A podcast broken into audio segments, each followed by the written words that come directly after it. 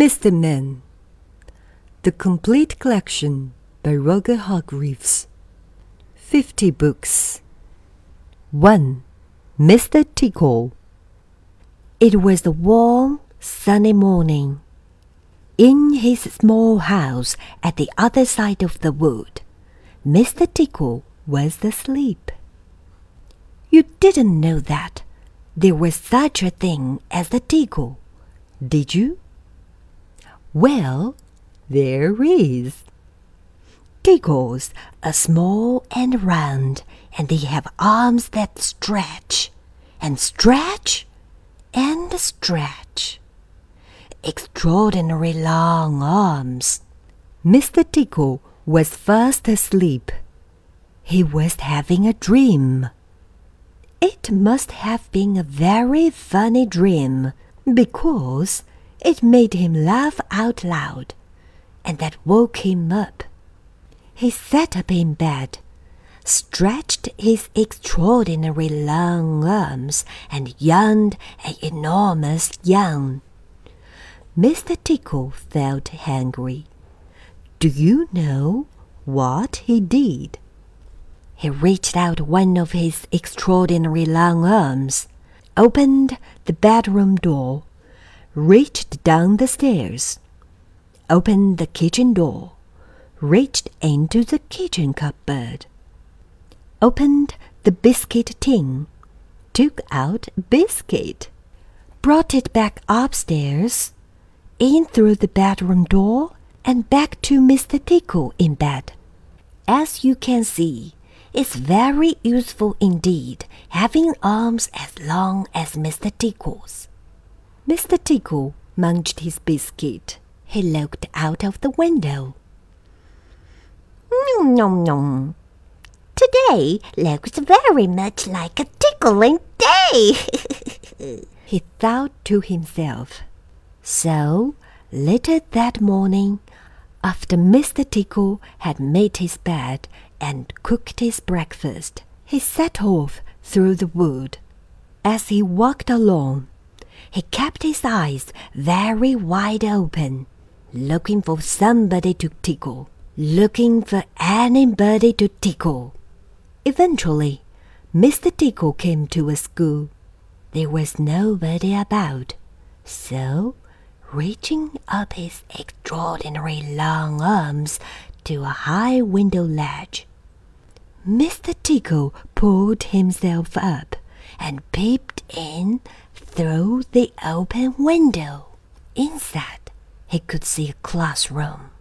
There were children sitting at their desks and a teacher writing on the blackboard. Mr. Tickle waited a minute and then reached in through the window.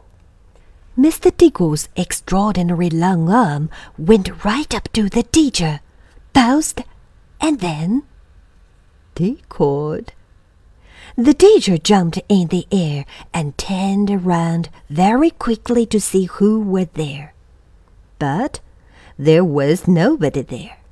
Mr. Tickle grinned a mischievous grin. He waited another minute and then tickled the teacher again. This time he kept on tickling until soon the teacher was laughing out loud and saying, Oh, oh, oh stop it! stop it! over and over again. All the children were laughing too at such a funny sight. There was a terrible pandemonium. Eventually, Mr. Tickle thought that he had had enough fun so he gave the teacher one more tickle for luck, and then very quietly brought his arm back through the open window. Chuckling to himself, he jumped down from the window, leaving the poor teacher to explain what it was all about, which of course he couldn't. Then Mr. Tickle went to town. And what a day Mr. Tickle had! He tickled the policeman on traffic duty at the crossroads in the middle of town. It caused an enormous traffic jam. He tickled the greengrocer just as he was piling apples neatly in his shop window. The greengrocer fell over backwards, and the apples rolled all over the shop. At the railway station, the guard was about to wave his flag for the train to leave. As he lifted his arm in the air, Mr. Tickle tickled him.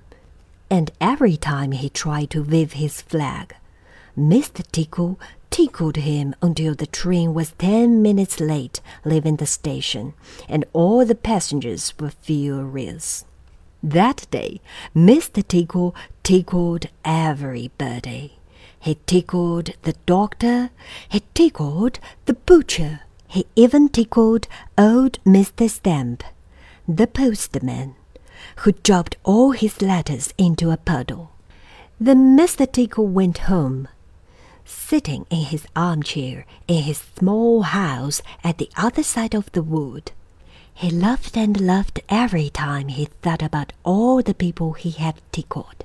So, if you were in any way ticklish, beware of Mr. Tickle and those extraordinary long arms of his. Just think, perhaps he's somewhere about at this very moment while you're reading this book. Perhaps that extraordinary long arms of his is already creeping up to the door of this room.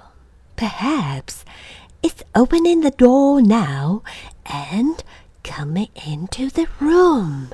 Perhaps before you know what is happening, you will be well and truly tickled.